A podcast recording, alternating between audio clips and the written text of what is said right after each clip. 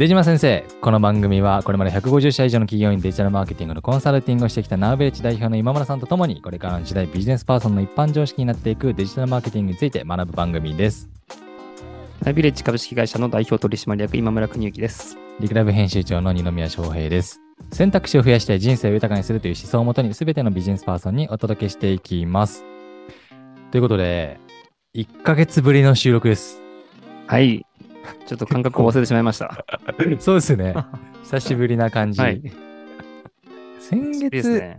そうですね。あっという間なのかな？でも、しばらく会ってない感じがしました。ですねまあ、今まで各週で撮影というか、あれで収録でしたもんね。そう、そうなんですよ。お元気にしてましたか？あ、もう、そうですね。先日、それこそそのカンボジアの大学で、うんあ。の、講義する機会をいただいて、うんうん。出島先生初のは、越境とおー、いうところでえ、え、今日ね飛んでまいりました。どうでした？え、な何目的でした？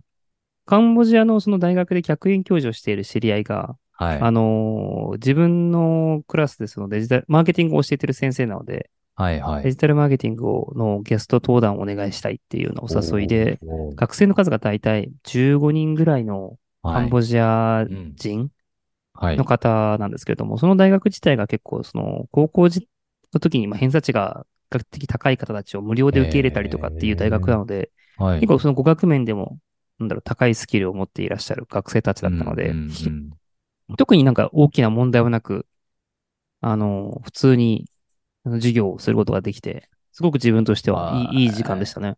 うんえ、英語ですか？そうですね。うん。カンボジアの方も英語で聞けるんですね。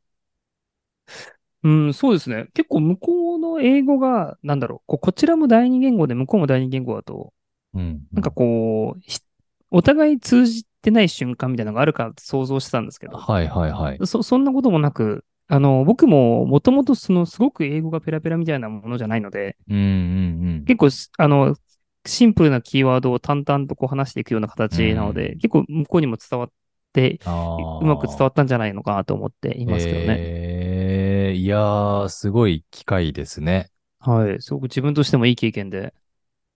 カンボジア暑いんですかやっぱり？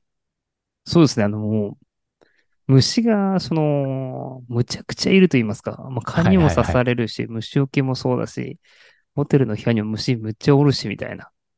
15センチぐらいのなんかトカゲみたいなのが、15センチ？そうですね。むっちゃくちゃ大きいんですけど。トカゲヤモリ？イ15モリ？センチ以上ありました、これ。20センチぐらい。ななんじゃあれやってるのがホテルにくっついてて、ギャーって言っちゃったんですうけど。わー、それはびっくり。それがまた泣くんですよ、中に。ガーわーえ？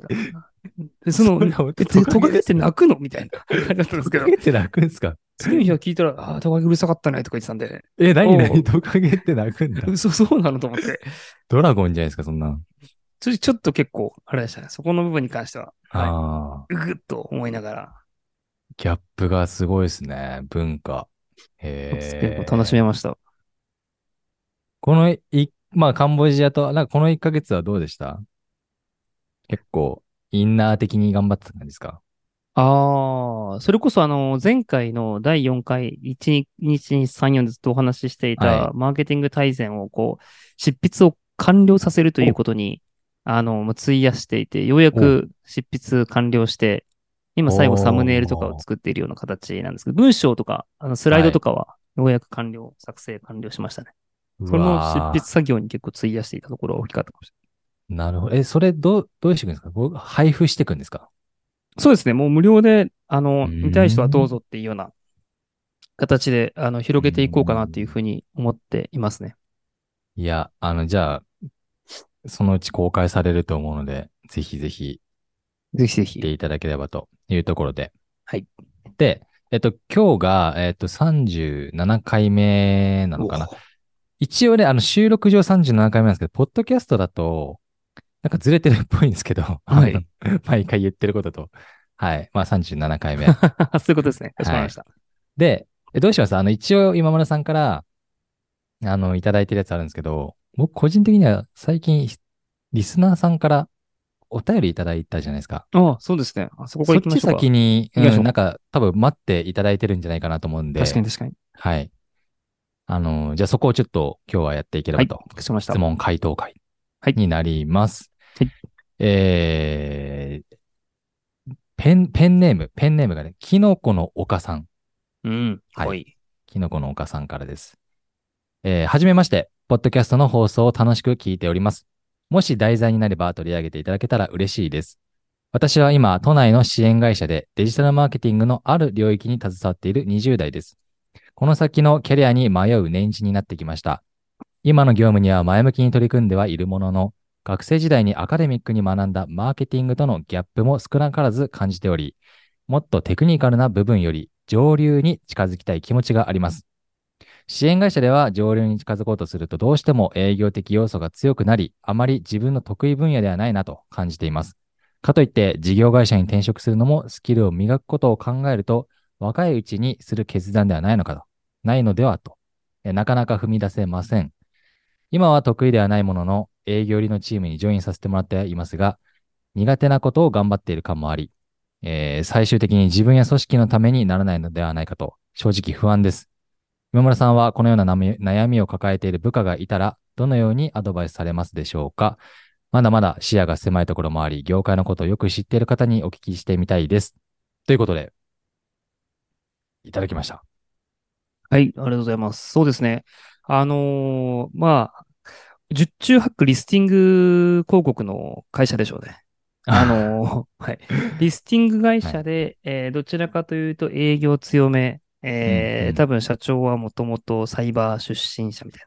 まあ、そっち系の会社の匂いがこうプンプンするような雰囲気をこの文章からは感じております。はいで、もともとやっぱりキャリアアドバイザーしていたのであれなんですけど、やっぱり、はあのー多分この今回ご相談いただいたキノコの岡さんはですね、結構そのどちらかというと、こう内向的な、いい意味で内向的で、うん。あのー自制して物事を学習できるタイプだっていうところがあるので、マーケティングにもともと学生時代興味を持ってうん。導入されていらっしゃると思うんですけど、広告系の会社にの伸びる会社はやっぱり営業が強い会社が圧倒的に多いので、うんそういった意味だと自分が選んだその今の会社っていうのは正解か不正解かで言ったら正解かなというふうに思っています。うんうんまず、その営業職が強い、まあ、イコール、あの、研究職が弱いというようなことだったとしても、会社自体が伸びないと仕事をそもそも入ってこないので、そういった意味だといい会社に勤めているなと。で、あの、営業寄りのチームにジョインさせてもらっているというか、営業寄りのチームにジョインしか選択肢がないっていうような会社がほとんどでして、あの、この方にアドバイスするとしたら、まず、その一旦まあ、考え方としてはもちろん、まあ、すぐ転職しようではなくて、まあ、在籍し続けると。うんうんうん。で在籍する中で考えてほしいのが、自分たちの会社のマーケティングを良くするには、えーこんなアイデアどうだろうっていうようなアイデア出しを自分で考えることの方がいいかなっていうふうに思っています。。結局営業しているということは自分たちの会社に必要となるリードの数を獲得できていないっていうような状態だと思うんですけれども、それを獲得できるようにマーケ会社でマーケやってんだったら自分の会社マーケしてみろよっていうのをまずはこう自分自身にこう、まあ突きつけてみて、その中で他のマーケ会社と違って、うちは何が違うんだってところを差別化ここだろうところを見極めて上司に提案していくとか、そこを全部自分で実装してみるみたいなところとかうんが最初に打つべき、まあ、背筋かなと思っていて、それが、なんだろう、まあ、断られてるというか、そんなよりも一本でも電話しろみたいな感じになったら、まあ、一旦電話をかけようと。でもはい、電話かけて学ぶことも結構多かったりするので、うんあの、営業してない人が営業の匂いをこうか、なんだろう、こう、ま、学ばないままで、あの、マーケッターになるっていうのはまたちょっと筋が悪くなっちゃうので、営業をもうちょい頑張ると。うんそれでもむっとダメだとしたら、まだ今26歳なんで、20、30になるまでの間に、もうちょっとこう技術寄りというか、のうん。マーケ会社っていうのはまあ多数あるので、そちらへの転職を考えて動くと。うん。ただ一点その時には結構資格取得も含めて自分自身が技術より、まあ技術力があるというところをアピールできるものを作っておかないと、あの、まあ、年齢だけ上がって、マーケ会社にいただろうが、営業寄りの知識しかないから、技術ないよねって形で、お見送りになるリスクがうん年齢とに上がっていくのもまた事実なので、自分で技術の勉強をして、資格も取得してから、アピールできる素材を増やしていきましょうというところでございます。うんうんうんうん。なるほど。まあ一旦まずはじゃあ、今の会社いた方がいいと。そうですね。いて、自社のマーケ考える。2、はいはいはいダメなら営業頑張る。3、それでもダメなら技術寄りの資格を取って、30前に転職しろ。です、あーえ、ちなみに今村さんの会社って営業っているんでしたっけ？ゼロです。ゼロ。そうなんです。営業マンが一人もいないという。どう、どうなんですか？そういう会社に転職するっていうのは、この方、活躍できそうですか？そうですね。この方が多分行きたい会社って、どちらかというと、うちの会社みたいな営業マンが一人もいいずに、あの、自社でマーケティングを行い、しっかり流入してきて、まあ、あの、数、経営者数を伸ばしていってる会社だと思うんですけど、あの、悪い意味では、この方がなぜうちの会社でお見送りになるんだろうっていうような視点も、はいこの方とお会いしてないに失礼なんですけど、まあ、いい方の場合はそのまま入社するとして置いといて、はい、はい。わ悪い方としたらなんでなんだろうっていうと、営業、うんうちの会社でもこういった経歴の方いらっしゃるんですけど、営業寄りの会社にいすぎて、蓋開けると全然技術知らねえみたいになっちゃってですね。なるほど。で、だとしたら高学歴で筋のいい、あ未経験取った方が、マーケターとしては、センスがある可能性が、ポテンシャルとしてはあるっていう判断を下しがちなんですよね。なるほど。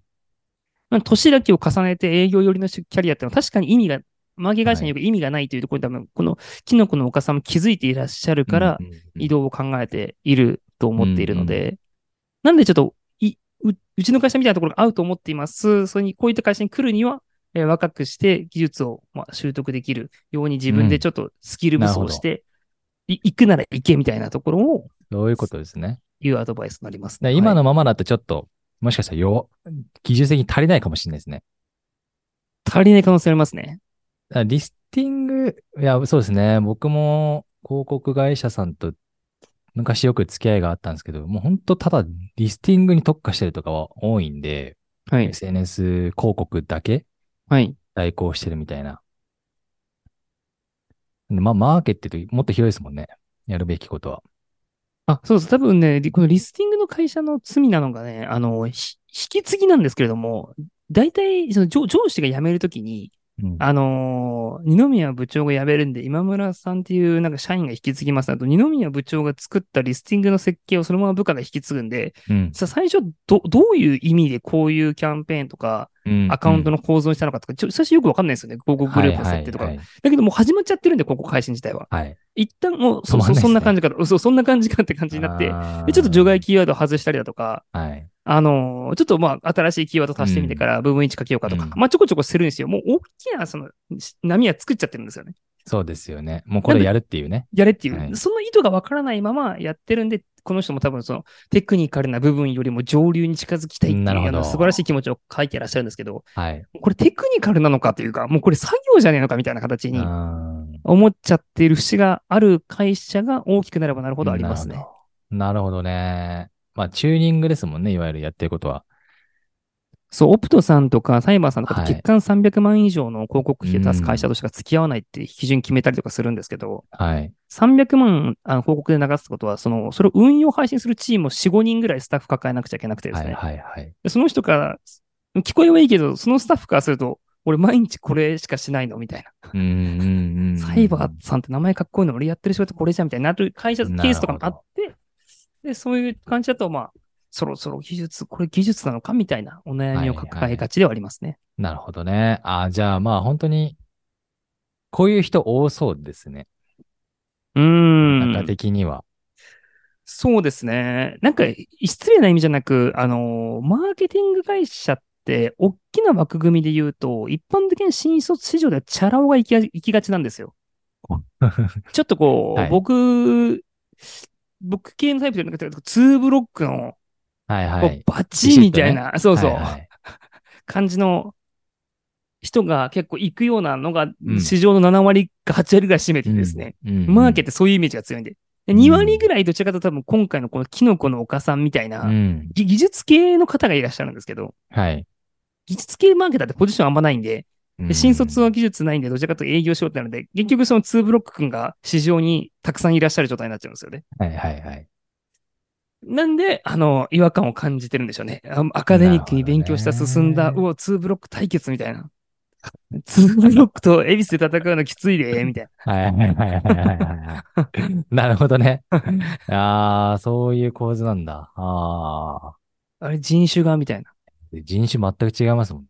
それでいくと。そう、そうなんですよ。人種がもう、ほんと、結構2ブロック軍団強いんで。いや、はいそうですよね。まあでもそこでね、ゴリゴリやるから、仕事もまたね、取れてっていう感じなんですかね。そうですね。なんでうん、この人の関係、ででも、2ブロックじゃない会社っていうのも変ですけど、あの会社往々にして営業力弱いので、仕事全然入ってこないので、なんか、ネチネチテクニカルなことやってるけど、会社伸びねえじゃん、みたいな。うーん。なんか残業ばっかして、なんなんだこれみたいな飲み会とかもねえし、みたいな。うわみたいな感じのもうちょっとブーコラって逆のデメリットもあるんで、結構この、僕の子のお母さんが選んだ会社はいい会社さん選んでると思ってますけどね。ーなあ、そうですか。機会があるので、まだ。はい。なんか今村さんあれですね、もうだからデジタルマーケの会社のコンサル入ったら、どんどんよくできそうですね。ま あ確かに。まあどうなんでしょう。いや、でも、まあ、まず自分の会社がね、もっとパッとしさせてからっていうのが、まあ、あれだと。どう、課題だと思ってますけどパッとしてるんじゃないですか？どう、業界的には、はい。